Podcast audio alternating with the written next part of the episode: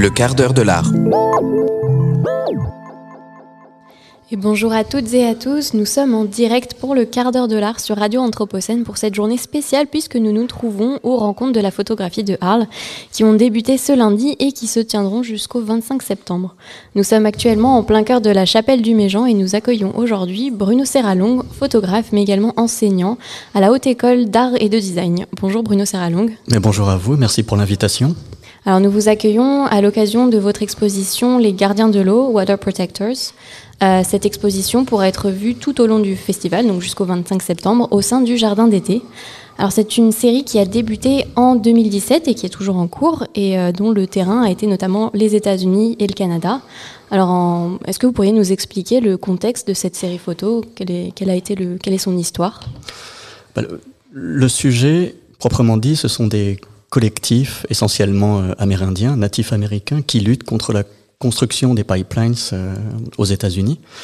Entre 2016 et 2019, donc les, dates où j'ai fait cette série, qui a été interrompue brutalement euh, à cause du Covid et la fermeture des frontières. Pour moi, elle est toujours en cours, mais disons, elle a connu un peu un moment de, de vide.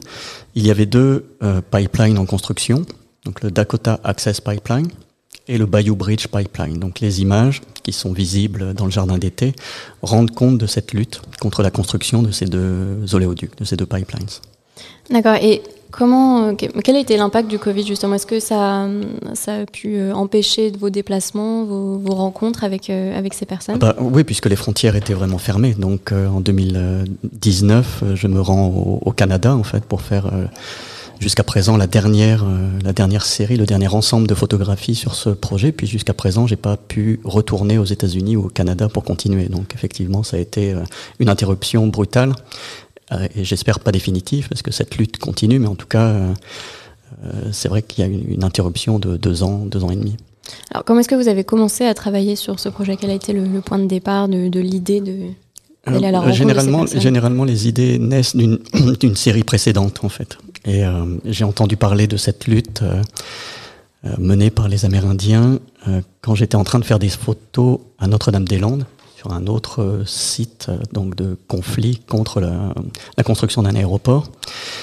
Et j'ai trouvé pas mal de similitudes entre ce, qui était en jeu à Notre-Dame-des-Landes et les raisons de la lutte de ces natifs américains aux États-Unis.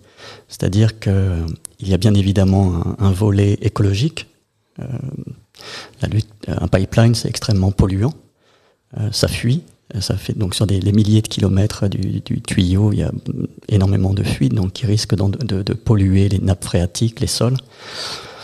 Comme à Notre-Dame-des-Landes, la construction d'un aéroport, c'était euh, la destruction d'une faune et d'une flore euh, riches. Mais il y avait également un autre euh, pendant qui m'intéressait, qui m'intéressait surtout de lier les deux. C'était un côté beaucoup plus euh, politique, même si l'écologie c'est politique, mais là il y avait vraiment quelque chose aussi aux États-Unis de très ancré, qui est la question du colonialisme, puisque euh, ces, nations indiennes revendiquent euh, la légitimité, la souveraineté sur les réserves qui leur ont été accordées par traité avec le gouvernement des États-Unis depuis le XVIIe siècle en fait, et la construction des pipelines de manière autoritaire sur les réserves ou à proximité des réserves, pour eux, c'est euh, revenir sur les traités de souveraineté qui leur ont été accordés sur leur euh, terre. Comme à Notre-Dame-des-Landes, l'enjeu c'était de fabriquer une société qui pouvait euh, se passer d'un État pour exister, donc une expérimentation autre. Là, il y avait aux États-Unis donc la volonté de s'extraire de la mainmise d'un État. Et quel a été le, bah, le point de départ le, Quel a été votre votre point d'accès en fait à cette rencontre avec les avec les natifs américains Comment est-ce que comment est-ce que vous êtes allé sur sur le terrain? Bah, la première, les premières photos que j'ai faites, j'ai profité d'une manifestation qui avait lieu à Washington D.C. Euh, en 2017. Et c'est là que j'ai pu rencontrer un certain nombre de leaders et de, de, de, d'opposants qui m'ont euh, informé des différents endroits où la lutte euh, se tenait. En fait, ça fonctionne surtout comme ça, de bouche à oreille. Et ensuite, j'ai pu organiser différents séjours sur différents lieux, dans différents camps de, de, de lutte. D'accord. Et ouais, est-ce que ça, oui, ça a été plusieurs séjours euh, qui ont été oui, différents? Cinq ou six, je pense. Cinq ou six, d'accord. Et vous parliez d'abord d'une lutte qui est écologique. Donc vous avez, vous avez voulu donc représenter le rôle des natifs américains dans la lutte contre ces pollutions générées par euh, les oléoducs. Alors, en quoi pour vous euh, la photographie est-elle un, un support privilégié peut-être de diffusion de ces luttes anthropocènes, de ces luttes liées aux changements globaux? Bah, je ne sais pas si c'est un médium privilégié, en tout cas c'est un des médiums qui peut être mis au service euh, d'une cause comme celle-ci en fait. Euh.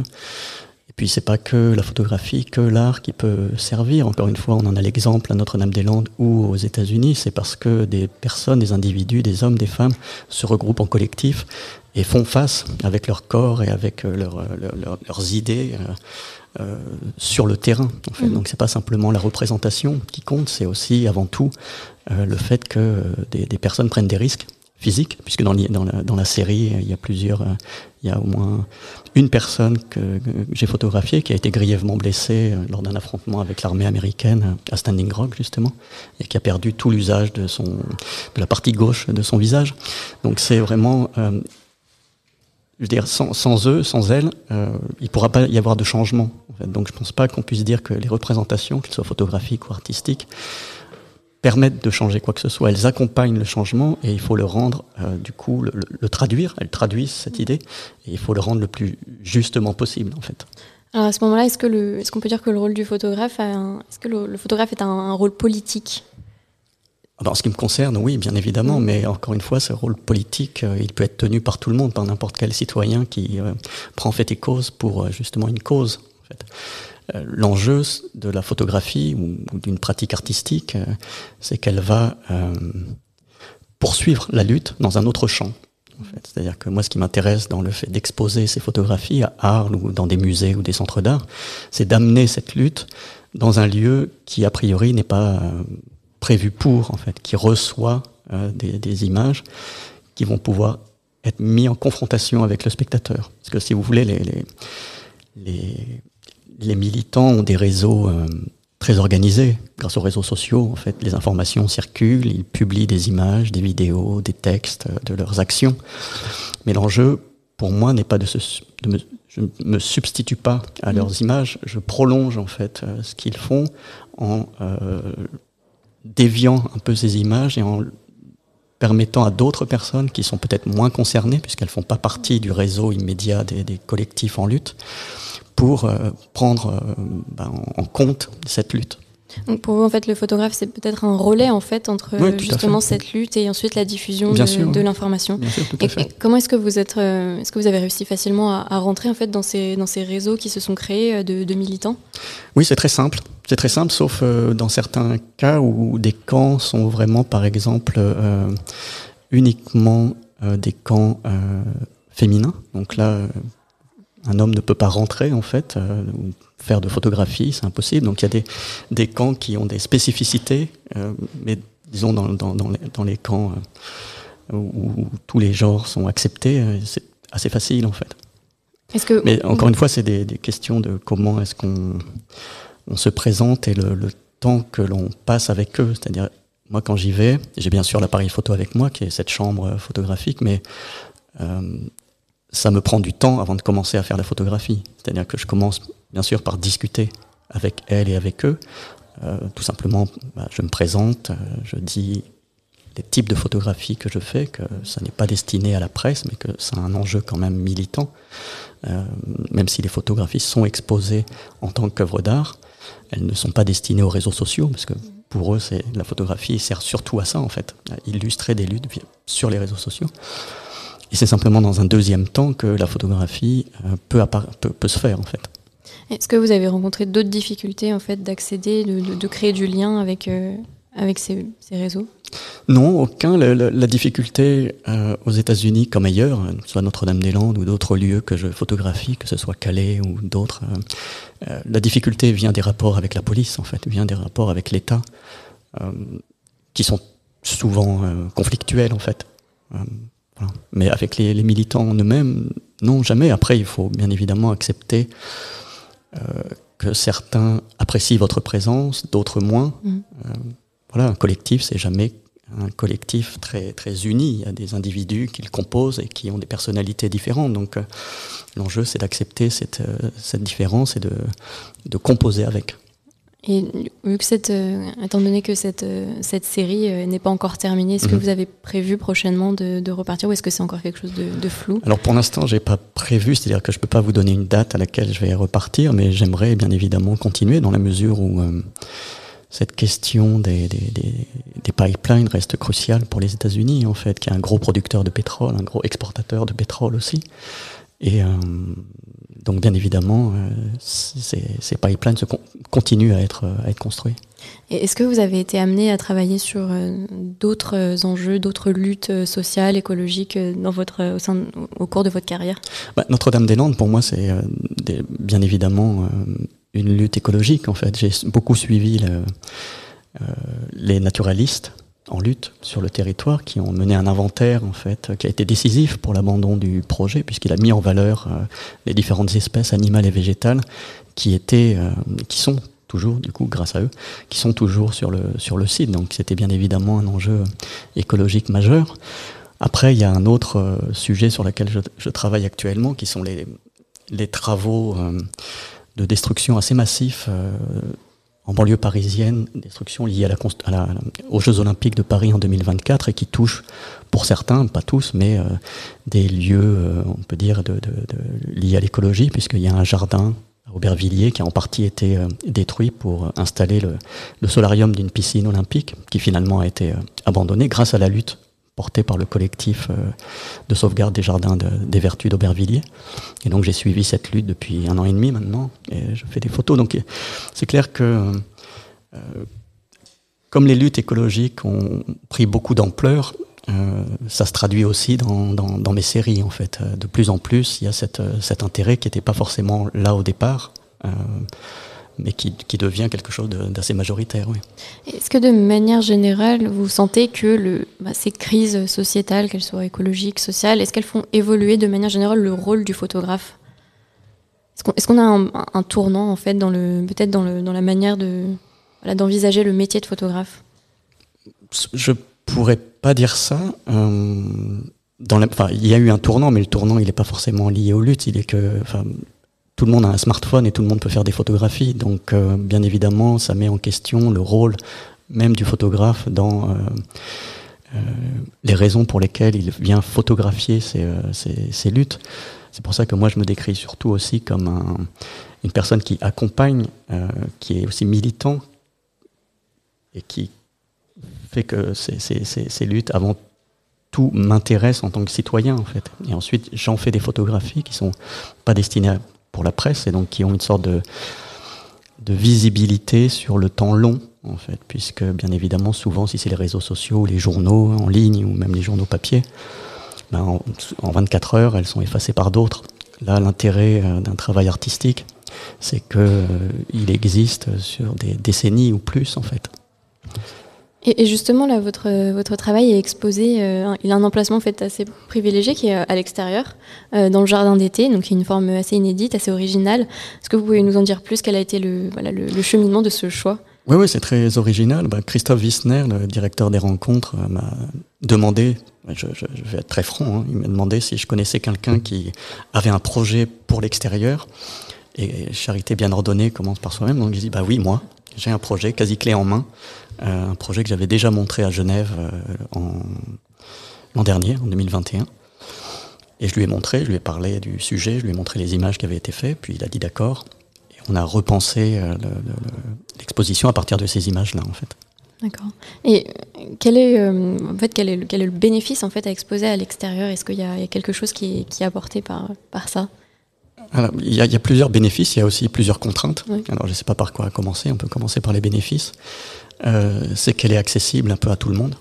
C'est-à-dire, il n'y a pas de billet d'entrée, il n'y a pas de, de, de, somme à débourser pour la voir. Donc, euh, c'est une des expositions qui, a priori, va être, euh, d'après ce que me disait Christophe, le plus vu dans, dans, Arles. Donc, avec un sujet pareil, je trouve très pertinent de l'avoir posé là, dans ce jardin. Un autre bénéfice qui est là peut-être plus personnel, c'est-à-dire que, mais ça, j'y avais déjà réfléchi l'an dernier, au moment de l'invitation pour euh, Genève, c'est-à-dire que moi, j'ai pas l'habitude d'exposer en extérieur. Donc, quand on m'a fait cette demande, bah, au, départ, euh, je, me questionnais pour savoir si c'était vraiment adapté à mon type de photographie. Et puis après, je me suis dit, bon, pourquoi pas? Mais comme il fallait de toute manière que toutes les images soient recadrées, ce que je fais absolument jamais quand j'expose en intérieur, euh, elles devaient être recadrées parce qu'il fallait qu'elles tiennent dans des formats préétablis de panneaux, en fait. Euh, je me suis dit, ok, bah, puisque tout est recadré, autant aller un pas plus loin et euh, modifier encore plus en profondeur les images. Et c'est comme ça que j'en suis venu à faire des surimpositions d'images, de deux ou trois images sur une même image, ce que je fais euh, jamais. Moi, j'ai un langage photographique assez euh, documentaire, donc on peut dire assez classique, straight. et là, tout d'un coup, cette invitation m'a fait réfléchir ou m'a fait bouger un peu mes lignes esthétiques. aussi parce que je me suis dit, voilà, en extérieur, on n'est pas concentré de la même manière en fait quand on regarde une exposition que quand on va euh, ici dans ce lieu ou ailleurs euh, en intérieur où on va spécifiquement pour voir de l'art et donc on a une attention pour ça. Là dans le jardin, il, se passe plein de choses. C'est super en fait, c'est un lieu de vie. Euh, il y a aussi bien des arbres que de personnes qui passent, qui sont assis sur les bancs, qui passent mais qui n'ont rien à faire, qui voient même pas l'exposition, d'autres qui viennent pour la regarder. Donc il y a une situation de, regard qui est beaucoup plus beaucoup moins concentré en fait. Ça, c'est la première chose. Deuxième chose, en fait, en extérieur, on est confronté, euh, quand, on, quand on sillonne les villes, à plein d'images, en fait, qui sont des images publicitaires ou des images politiques, des tracts qui sont affichés dans les, dans les, sur les rues de manière plus ou moins sauvage. Et donc, pour, puisque l'invitation était d'être exposé en extérieur, je me suis dit, je vais aussi me servir de ce modèle-là, en fait, de l'image en extérieur. Et l'image en extérieur, c'est une image qui est jamais en entier. Elle est souvent avec du texte, et elle est souvent recouverte par d'autres images.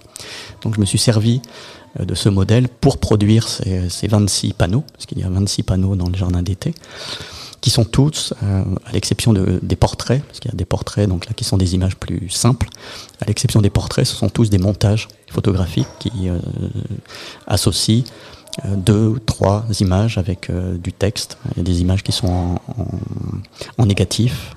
Euh, il y a des, toutes les images sont recadrées. ce qui permet une image, à l'intérieur même d'un panneau, il y a une, sorte de dialectique qui se crée, de montage qui se fait de, de, de sens. Vous, vous, aviez déjà exposé aux rencontres d'Arles en, 2012, il me mhm. semble. Est-ce que, est que, est que, vous trouvez que c'est vraiment très différent du coup d'exposer à l'extérieur? Est-ce que vous avez un ressenti du public que vous avez perçu comme, voilà, comme, comme différent?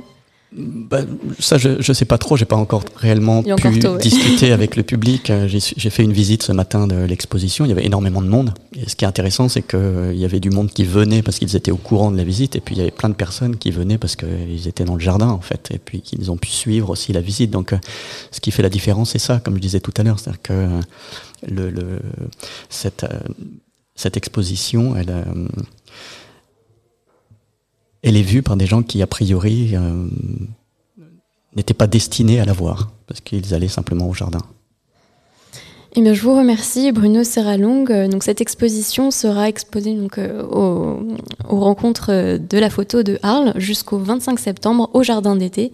Et notre émission touche à, touche à sa fin. Pardon. Bruno Serralong, je vous remercie de votre présence. Ben, merci à vous pour votre invitation. Et à suivre l'entretien Anthropocène avec Jérémy Cheval.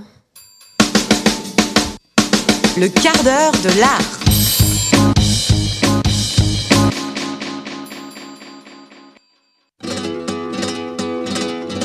Radio Anthropocène. Le flamenco, pour moi, c'est le cri. Et le cri donne l'émotion. Mais en photo, euh, au contraire du cinéma, on n'a pas la possibilité de restituer ce cri. Les rencontres de la photographie. Arles 2022.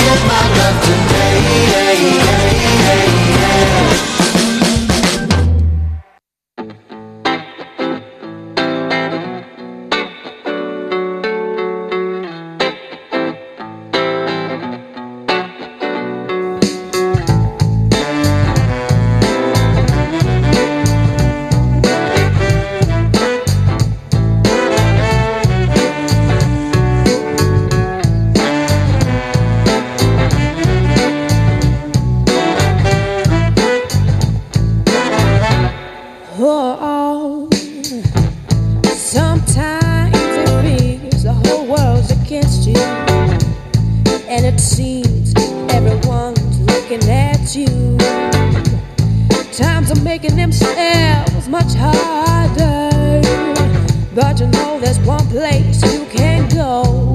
Oh, Doors are closed, but there's another one open. Don't let your hope go. There's others you can count on. So yourself on up and dust yourself on.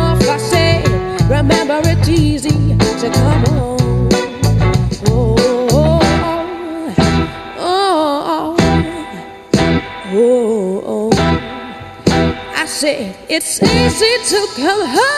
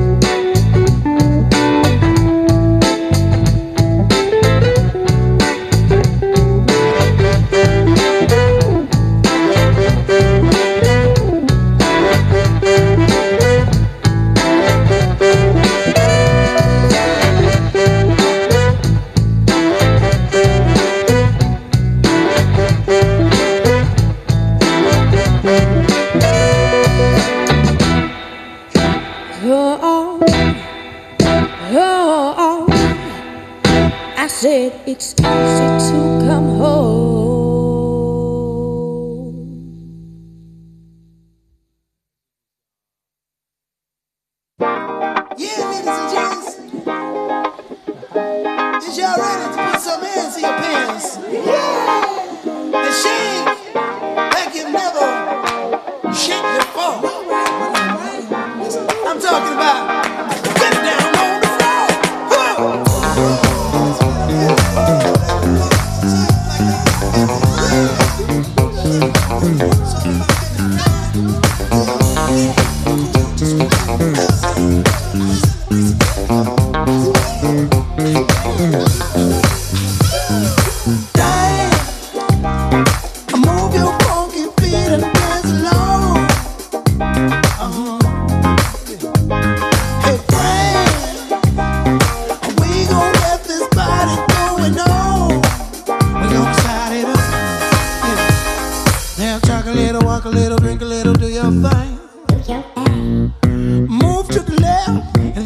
again.